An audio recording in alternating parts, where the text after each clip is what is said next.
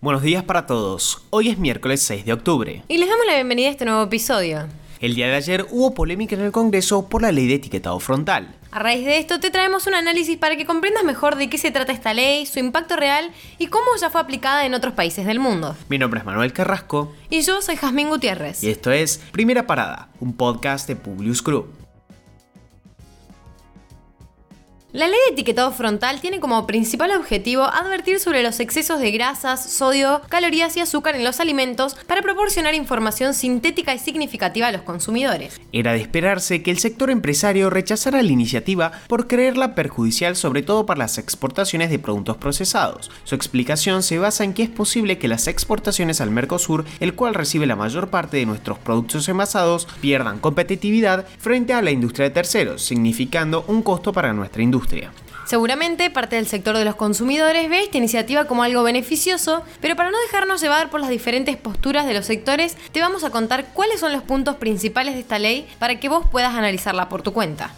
Los alimentos y bebidas sin alcohol deben incluir octógonos negros al frente de sus etiquetas en los que adviertan sobre los excesos de azúcares, sodio, grasas saturadas y totales junto a las calorías.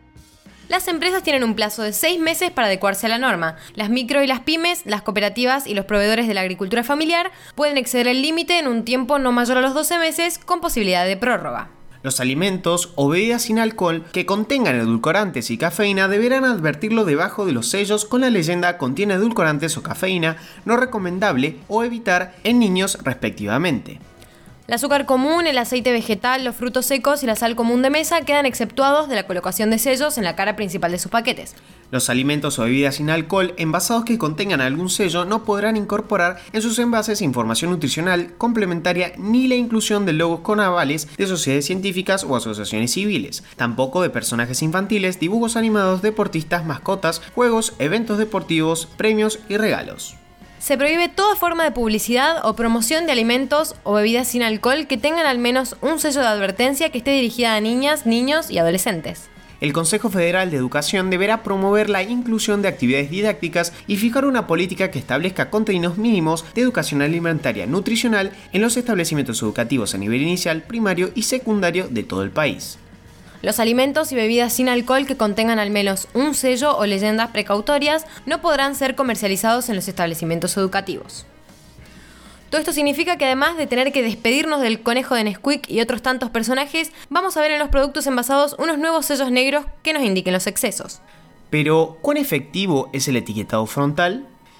La ley que presenta el Congreso es muy similar a la que en México rige desde octubre de 2019, por lo que se han hecho un gran número de estudios de impacto y comparativos para ver cómo afecta de forma real a los consumidores. Según los estudios de la salud pública en México, el impacto a corto plazo es positivo. Los consumidores, en proporción, compraron un mayor número de productos con menos sellos.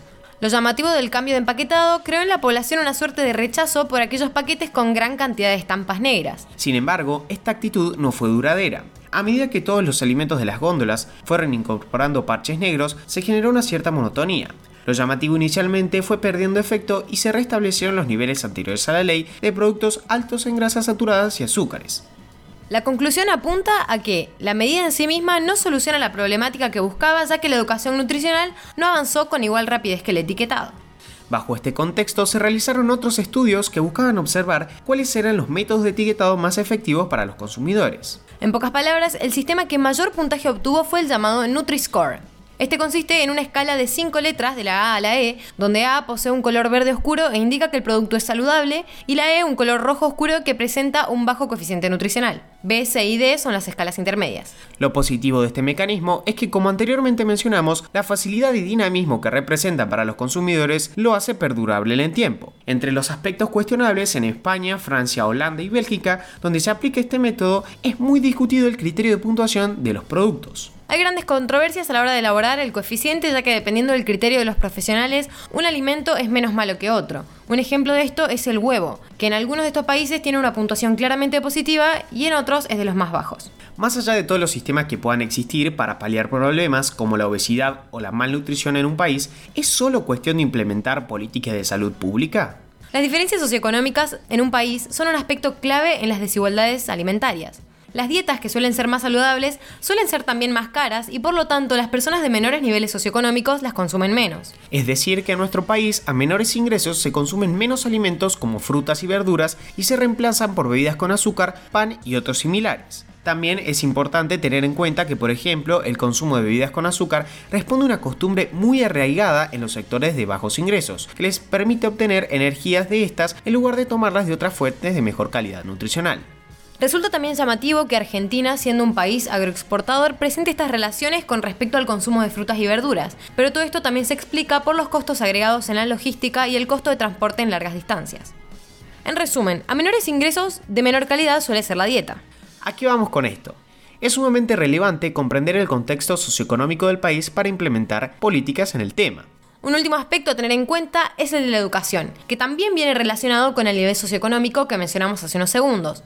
Porque el costo no es el único factor que interviene a la hora de elegir una dieta. El nivel educativo de las poblaciones, las costumbres y las tradiciones también influencian en estas decisiones. Es real que niveles socioeconómicos más altos van de la mano con mayores niveles de educación, haciendo que sigan siendo las personas con mejor acceso a la educación y mejores ingresos quienes suelen consumir dietas más saludables. Podemos rescatar que con el proyecto de esta ley la educación alimentaria es un tema que se va a tener en cuenta.